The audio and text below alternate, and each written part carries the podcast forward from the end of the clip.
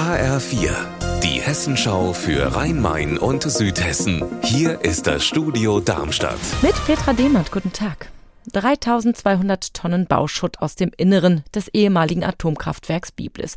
Die sorgen in Südhessen seit einigen Wochen für hitzige Debatten. Denn das Umweltministerium hat angewiesen, dass dieser noch ganz schwach strahlende Schutt auf die Deponie Büttelborn kommen soll.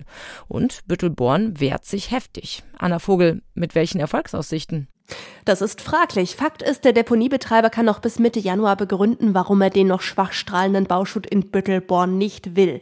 Bis dahin wird auch kein LKW rollen, aber reicht die Begründung dem Umweltministerium nicht, kann es einen Sofortvollzug ausstellen.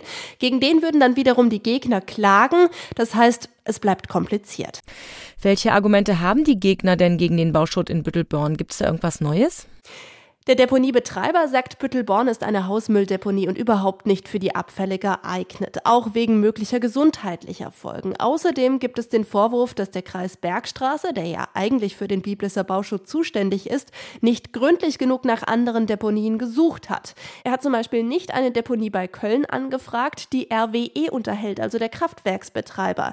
Der Kreis Bergstraße sagt, die Deponie sei gar nicht in Frage gekommen, der Schutt müsse ortsnah entsorgt werden und Büttelborn hätte ja immerhin Anfang der 2000er schon mal leicht strahlenden Schutt aus Hanau aufgenommen. In Südhessen war gestern Abend und in der Nacht so einiges los. Bei einer Schwerpunktkontrolle in der Darmstädter Innenstadt zum Beispiel haben die Polizisten jede Menge Straftaten aufgedeckt. HR-Reporterin Stefanie Hofmann, was denn zum Beispiel?